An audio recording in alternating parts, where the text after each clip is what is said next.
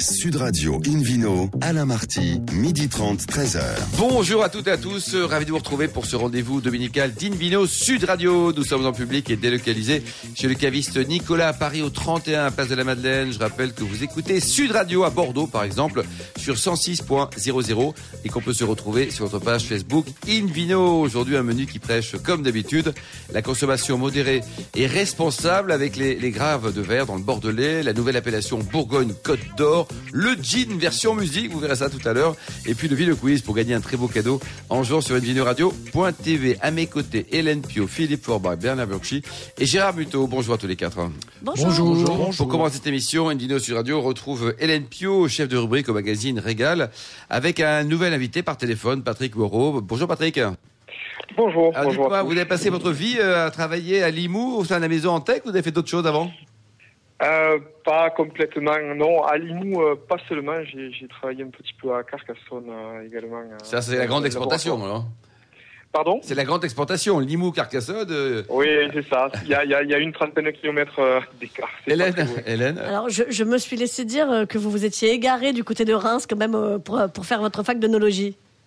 C'est ça, oui. Oui, j'ai fait mon diplôme à, Reims, euh, dans- avez- au pays des bulles. Voilà. Vous avez pris votre passeport à l'époque Non, parce qu'apparemment, ça, ça a l'air compliqué pour vous, pour vous faire bouger.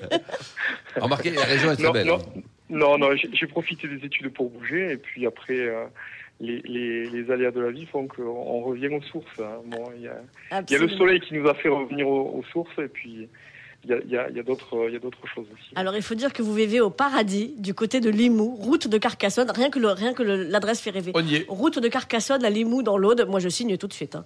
Donc, euh, il s'agit de la maison Antec. dont vous êtes le directeur technique. Euh, donc, euh, pour situer la maison Antec, euh, c'est une maison qui a six générations, euh, qui est, qui est née à la fin du 19e. Euh, la patronne actuelle est Françoise Antec Gazo, donc la sixième génération, qui a rejoint son père et son oncle en, en 1996. Et alors, euh, ben, les vins, c'est vous, c'est elle Racontez-nous. Alors les, vins c'est euh, rarement euh, un, projet seul, c'est souvent un, projet collaboratif. À l'origine c'était euh, Monsieur Antech-Père et, leur oncle qui ont démarré. Moi j'ai pris la suite avec Françoise et, et- et la- l'élaboration c'est vraiment quelque chose de collectif. On travaille de concert pour euh, pour euh, pour euh, pour donner les tendances et les nuances sur sur toutes nos cuvées. Euh, elle a une, une vision toute commerciale et, et puis euh, assez pétillante du du produit et puis moi je- j'essaie de le mettre en musique euh, au niveau de la cave. hein, Voilà. Alors, une vision pétillante, ça tombe bien, parce que vous faites une quinzaine de vins, il y en a 14 qui sont pétillants.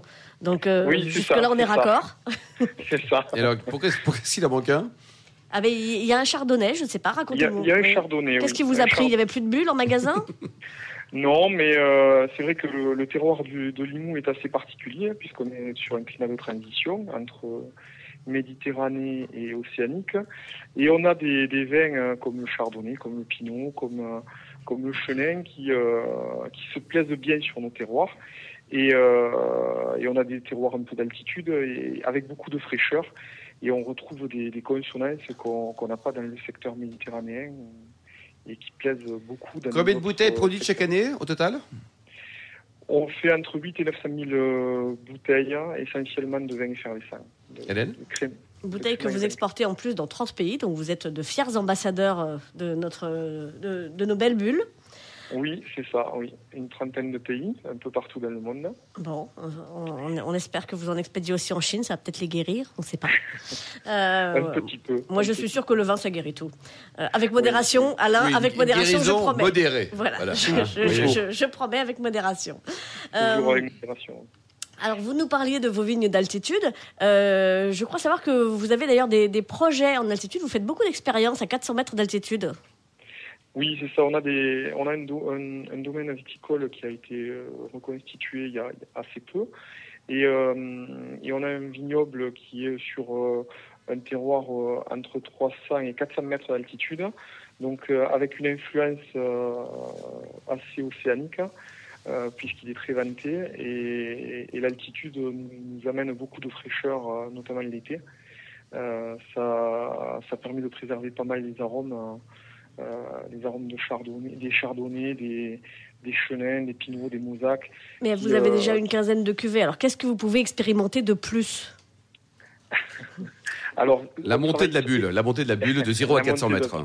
Non, on, essaie de travailler sur des cuvées, des cuvées différentes lors de lors de, de l'élaboration toutes, euh, toutes nos cuvées sont, sont, séparées, nos chardonnays, nos chenins et les différents jus, les, les, jus d'extraction euh, du raisin sont séparés et on travaille sur l'assemblage des différents jus, des différentes origines, ensuite pour, pour préparer nos, nos cuvées. Voilà. Philippe Philippe Il y a quelques semaines, il y a eu des inondations terribles. On a vu des images assez, euh, assez terrifiantes du secteur du Dans l'eau et dans, les PO. Exactement, on pense à tous les vignerons qui ont été impactés. Est-ce que vous, vous avez été touché par ça Alors non, pas, pas directement. Et, les producteurs euh, et, les producteurs ici n'ont assez peu impacté euh, directement. Il y a des vignes qui ont été recouvertes, de, ouais, assez, à, recouvertes d'eau.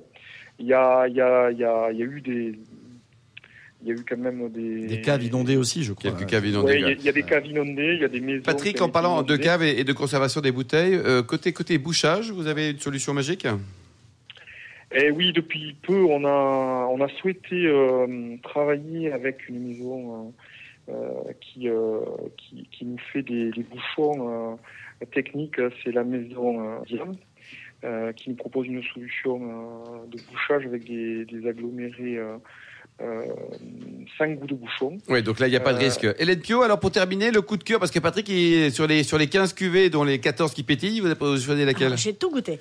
Euh, non, c'est pas vrai, mais cela dit, ma sélection, euh, ce sera la cuvée Héritage, euh, puisque vous faites à la fois des, des créments de jeunes millésimes et des créments de millésimes plus anciens. Et, et, la cuvée Héritage bah, fait, fait, partie de, de, des jeunes millésimes, mais qu'on a plaisir à garder quand même 4-5 ans. Un jeune millésime, ça, ça reste quand même pas si jeune que ça.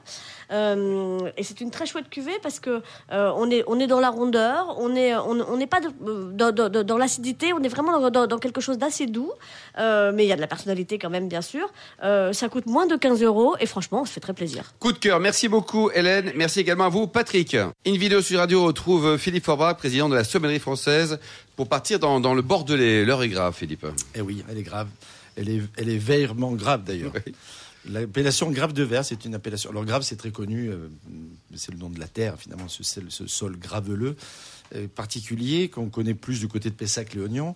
Mais il y a également une autre appellation, donc qui s'appelle grave de verre, qui est située dans le secteur de l'entre-deux-mers. C'est une enclave, donc quasiment au milieu du Bordelais, euh, au nord-ouest de l'entre-deux-mers, face à Fronsac, pas loin de Saint-Émilion et, de, Libourne, donc sur des terrasses qui surplombent la Dordogne, dans cet endroit-là, avec des terroirs ou des, compositions graveleuses, puisque c'est le thème, de, même le nom partiel de cette appellation, euh, à la fois graveleux, sableux-graveleux, euh, et qui permettent de donner des vins à la fois rouges, mais également des, blancs, euh, assez, assez intéressants. Plutôt des vins souples, euh, plutôt des vins euh, euh, fruités, en ce qui concerne les rouges, élaborés bien sûr à partir du merlot pour beaucoup, mais également du cabernet sauvignon et d'un petit peu de cabernet franc. et les blancs, traditionnellement, on, trouvait des blancs, ce qui est assez original, des blancs moelleux dans cette appellation. Et élaborés à partir de sauvignon, de sémillon, un peu de muscadelle, pas liquoreux, hein, juste moelleux. Donc et ça, c'est marqué sur l'étiquette, Philippe, ou on découvre quand on est avec ces huîtres? alors, oui, ça apparaît maintenant ah, parce qu'ils produisent des blancs secs aussi. C'est important. Donc ils le précisent quand même pour le consommateur. Euh, c'est une très jolie euh, région viticole en plein cœur du Bordelais. C'est sur la route en plus entre Bordeaux et Libourne, donc on traverse ce terroir de, de, de, Grave de Verre. On s'y arrête peut-être pas souvent parce qu'il y a une voie rapide entre les deux et finalement on, va, on est attiré par Saint-Émilion d'un côté et par ben Bordeaux de l'autre.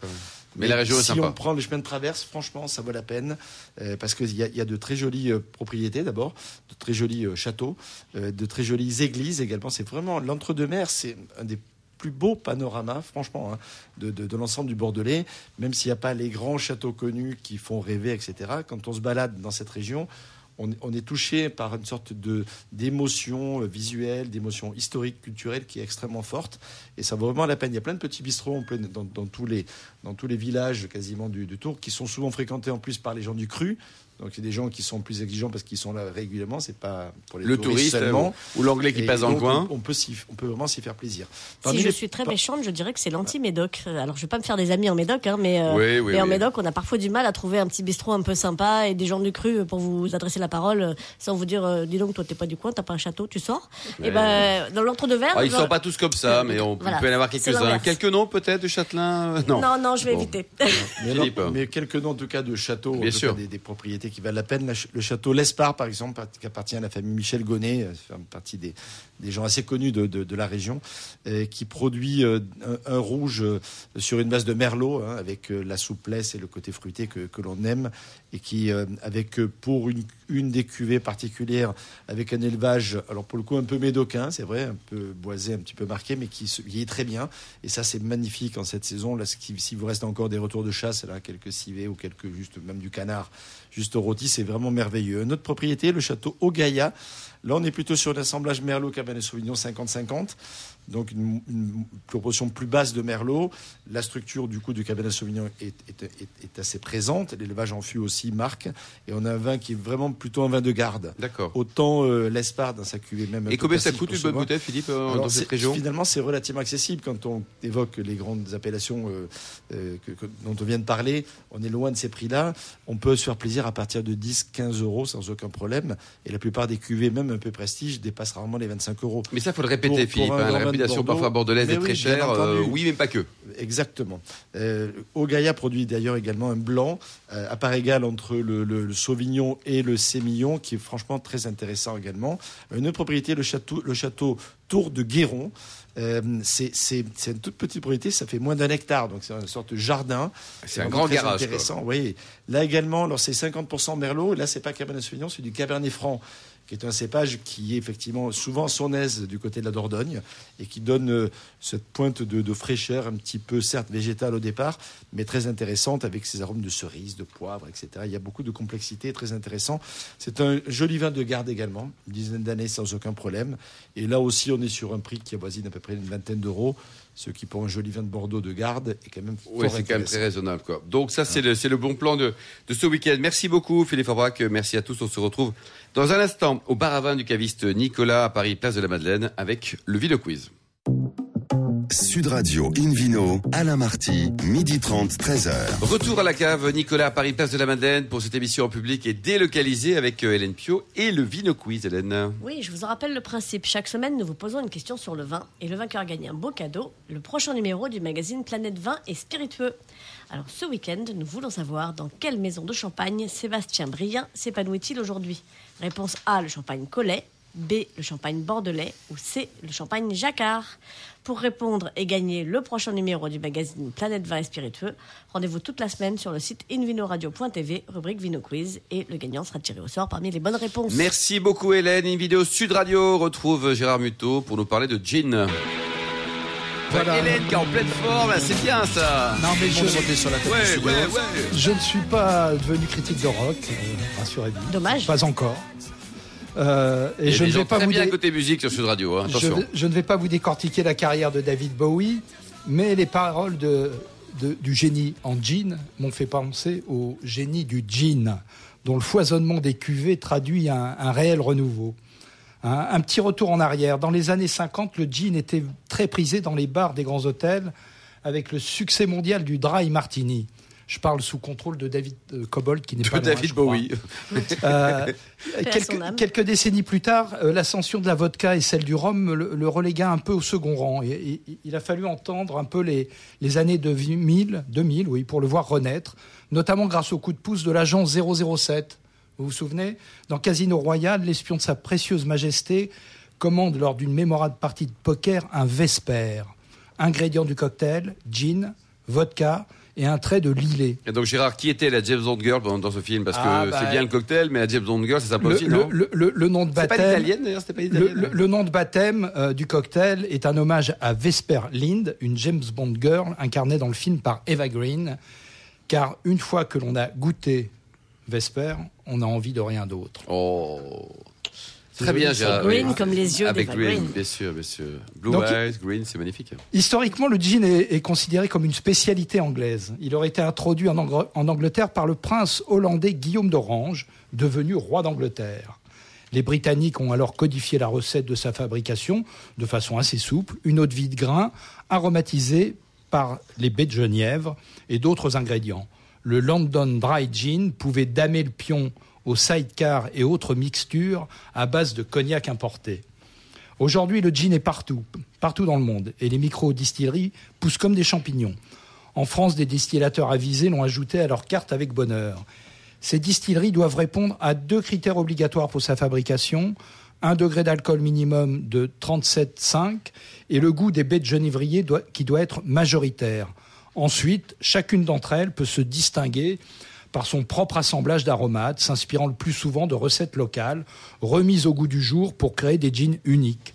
Hein, alors les, épices, coriandre, poivre, gingembre, cannelle, les fruits, en particulier les agrumes, les fleurs, angélique, gentiane, iris, les végétaux, réglisse, thym, romarin, tout ça peut être utilisé pour la fabrication de ces gins. L'atout du spiritueux, sa fraîcheur et sa tonicité, sans oublier la simplicité de la recette d'une gin tonic qui ne réclame que le jus d'un demi-citron et un tonic type euh, Fever Tree, euh, agrémenté d'un zeste d'agrumes, d'une rondelle de concombre ou d'une feuille de basilic selon les goûts. Alors moi, si je peux me permettre, j'ai un tonic français que j'adore, ça s'appelle Archibald. Essayez de trouver ce truc-là. Archibald. C'est hyper bon. Très dur à trouver, mais excellent. Ça marche très très bien avec, les, avec le gin. Franchement, c'est top. Excellent. Voilà. Et alors, euh, la des- minute euh, Der- sans alcool. der- dernier, euh, dernière nouveauté sortie des cartons des, des adeptes, euh, je suis désolé d'y revenir, du, du Dry January, c'est déjà un peu ancien. Le gin sans alcool. Je ne sais pas si on peut l'appeler comme ça. Chez Ceders, il s'agit d'une décoction, distillation de genièvre et de plantes d'Afrique du Sud à consommer avec un tonic premium, toujours, relevé de feuilles de menthe ou d'une tranche de concombre. Euh, les Français sont pas en reste, ils viennent de lancer JNPR numéro 1 pour Juniper, premier spiritueux français sans alcool, naturel, distillé à base de baies de genévrier, de plantes, de fruits et d'épices. Mais mon slogan, pour continuer à paraphraser Bowie, reste Gin Jenny, let yourself go. Laissez-vous aller au génie du gin, avec ou sans alcool. De préférence, moi, un peu avec alcool. Attention, avec modération. Et pour en citer Ouais. quelques-uns, hein, ils sont vraiment nombreux, les, les, les, les gins. à- à- Il y a toute une diversité. À mon époque, il y avait le Gordon, ça existe toujours ça? Ça Oui, oui, existe toujours. euh, je ne l'ai pas mis dans ma liste. Je préfère euh, citer plutôt euh, Des The, bons jeans. The Boda- The Botanist, qui est, qui est- Excellent. qui est produit par la distillerie Brucledish sur, sur l'île d'Ayla. Une, grande partie des botaniques, d'ailleurs, utilisées dans sa production proviennent de, de l'île. Il y a Star of Bombay, qui est un assemblage de 12 épices, avec notamment la bergamote de Sicile et les graines d'ambrette. Euh, je citerai aussi Tancreten, euh, excellent, euh, qui provient toujours d'É- d'Écosse, comme le, comme le Hendrix, Monkey 47, euh, et puis des gins français comme Jevine, qui est l'un des rares à être distillé à partir de raisins. Euh, vraiment un ingrédient rarement utilisé pour le gin, avec 10 plantes et des épices qui rentrent dans sa composition, dont la fleur de vigne. Euh, le gin de Salers aussi, euh, qui bien sûr euh, contient une, une part de gentiane non négligeable. Et enfin, Et enfin, et enfin, et enfin. bah, enfin c'est fini. Et- le- enfin, le- bon, ben, et, et enfin le gin Ah oui. breton. Ah oui, les jeans bretons, quoi. Et oui, Éole on Orient. Excellent. Merci beaucoup, Gérard Muto. Une vidéo sur radio retrouve Bernard Burchi pour tout nous dire sur l'appellation Bourgogne-Côte d'Or. C'est nouveau, ça, Bernard, ou pas? C'est la dernière appellation qui a été créée. Hein, d'ailleurs, un petit mot sur Côte d'Or, parce que je rappelle que ce département devait s'appeler, d'ailleurs, parce que les, les- les noms des départements devaient suivre des critères physiques et immuables. Donc les rivières ont été beaucoup mises à contribution. Eh oui. Et il devait s'appeler entre Saône et Seine. Entre Saône et Seine. Oui, parce que l'autre, le voisin, c'est Saône-et-Loire. hein, donc ici, donc il y a. Waouh. Et mais il y a un député de la Constituante, André Rémy Arnoux, qui a proposé Côte d'Or. Alors on ne sait pas comment est-ce qu'il a réussi ce coup de génie. Hein, donc si peut-être euh, en venant de Côte d'Orient, enfin en tout cas on n'en sait rien, mais enfin en tout cas c'est le seul département qui porte quand même un nom attrayant et qui ne suit pas vraiment les règles hein, donc de, la constituante. Hein, et donc euh, donc là quand vous êtes sur la route donc euh, célébrissime, donc l'ancienne route nationale 74 qui a maintenant été déclassée en départementale 974 qui qui longe les coteaux donc de la côte de Nuit, de la côte de Beaune. Alors d'un côté vous voyez Meursault, Puligny-Morachet, Chassagne-Morachet, un peu plus loin Clovougeau. Mais de l'autre côté de la route, donc ici, séparé par une seule route, ça s'appelle Bourgogne. Vous pouvez être sur le territoire de Meursault, dans la, commune de Meursault, et ne vous appelez que Bourgogne. Néanmoins, ces, les Bourgognes qui sont produits là ont un goût un peu différent. Et d'ailleurs, pendant longtemps, pour les amateurs, c'était une bonne affaire. D'ailleurs, l'exemple le plus important, c'est au Clovougeau. Puisqu'au Clovougeau, vous avez d'un côté le Clovougeau, donc aujourd'hui, donc la bouteille vaut quand même 300 euros. Et de l'autre côté, de la route, Hein, donc ici, donc ça s'appelle Bourgogne. Hein, et il y, a 15 mètres. Vous en mettrez trois caisses. Un, négociant comme Nick Laurent, d'ailleurs, a fait là-bas son Bourgogne numéro 1. Évidemment qu'il y avait une, il y a une vraie différence de goût. C'est pas Meursault, hein, donc c'est pas Clovougeau, Hein, mais le Clos Bougeot, même le bas lui-même, est souvent d'ailleurs un peu sous l'eau parce que c'est une route nationale, on n'a pas le droit de la percer, alors que de l'autre côté, c'était parfaitement sain. Hein, donc, ici. donc souvent, ce côté-là, meilleur d'ailleurs que. Hein, donc, ici. Alors, malheureusement, donc, le tuyau que j'avais pendant longtemps est un peu troué maintenant par cette appellation donc, ici, donc, euh, qui s'appelle donc Bourgogne-Côte d'Or. Donc, il y a aujourd'hui 200 hectares de rouge. donc ici, et 90 hectares de blanc. donc le potentiel est un millier d'hectares et avec des contraintes qui sont quand même celles de l'autre côté, c'est-à-dire des densités de plantation de 9000 pieds à l'hectare. En l'autre côté, c'est plutôt 10 000 hein, donc, euh, dans, les grands crus. Hein, donc, euh, des, conditions de production donc, un peu plus strictes. Hein, donc, c'est une bande qui fait donc, 65 euh, bah, km de long, donc, ici, donc, qui est donc, et, et 1 à 2 km de large un oxy que vous pouvez d'ailleurs très bien voir. Donc, au lieu de regarder les coteaux prestigieux, vous regardez de l'autre côté. Donc ici, et, donc ça, fait des très jolis vins. Alors maintenant, ils ont réussi quand même à faire classer cette partie-là, parce que, on ne le dit pas beaucoup, mais l'appellation Bourgogne-Bourgogne représente 50% des volumes de la Bourgogne. C'est énorme. Hein. Ah, donc c'est énorme. Et, à, Bordeaux, Bernard, les Bordeaux-Bordeaux-Sup, ça ben, 66%, hein, donc les deux tiers. Hein, donc ici, donc euh, en, volume. Donc là, il y a, des, Alors, ils sont, ils sont enfin, autrefois, ils étaient à peine plus chers que les Bourgognes, hein, donc ici, puisque personne connaissait hein, donc ce tuyau. Hein, donc ici, donc on les, on les, on les achetait au prix des Bourgognes. maintenant, avec ce petit coup de pouce, ils ont monté un peu de prix. donc ici, ça vaut une quinzaine d'euros. Ici, une vingtaine. Alors, ça dépend où vous l'achetez, bien sûr. ici, d'ailleurs, beaucoup de producteurs célèbres. donc ici, comme Charlopin, donc ici, donc euh, qui fait des gevrets chambertins a, évidemment, comme beaucoup de gens, des vignes de l'autre côté, donc il s'appelait Bourgogne. Il les vend combien? Un peu plus cher. donc là, c'est un peu plus cher. Là, c'est plutôt 22, 23, mais enfin, ça reste quand même une belle affaire. C'est évidemment en rouge le cépage Pinot Noir, en blanc le cépage Chardonnay, à Meursault, hein, donc ici Sylvain Dussort. D'ailleurs, Charlopin et Dussort ont, se sont, ont réussi à créer donc euh, cette, appellation, hein, donc ici, donc euh, toute neuve et qui, qui, vaut la peine. Hein, donc ici, donc euh, qui permet de se sortir d'ailleurs de la masse des Bourgognes. donc. Alors, le même décret, d'ailleurs, règle un petit problème dont on parle aujourd'hui un peu plus. Hein, donc ici, puisque donc c'est, ça vient de sortir, donc puisqu'on veut déclasser un certain nombre euh, d'appellations de la Bourgogne, donc, euh, ah, donc euh, dans le serment, en promouvoir d'autres, hein, donc ici, comme les, les crus Et c'est justifié tous ces changements, Bernard, selon vous, ou alors, c'est, des bidouilles Le problème, c'est que la Bourgogne n'a jamais été délimitée. Ah. Hein, Elle n'a jamais été délimitée parce qu'en 1935-1936, ben, les crus du Beaujolais étaient beaucoup plus chers. Un, moulin à vent, un Juliena était plus cher qu'un Gevrey Chambertin. Et donc toute cette partie-là n'a pas été délimitée parce que ça posait quand même quelques problèmes. Alors aujourd'hui, évidemment, donc le problème est inverse. et puis en plus, euh, je rappelle juste qu'un certain nombre donc, de négociants se fournissent là allègrement. Hein, donc ici pour faire des bourgognes, parce qu'aujourd'hui un hectolitre, hein, donc ici donc en vrac, hein, d'un Juliena moulin à vent, ça vaut 600 euros. Donc, quand il devient Bourgogne, il, passe à 2000.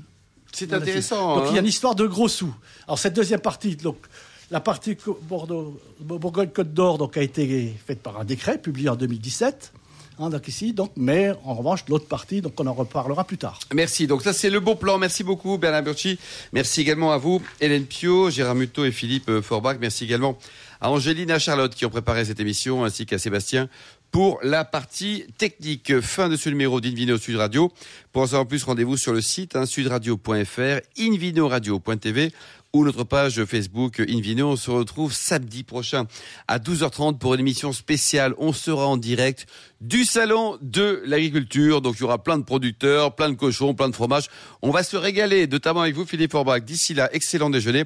Restez à l'écoute de Sud Radio et surtout observez la plus grande des modérations.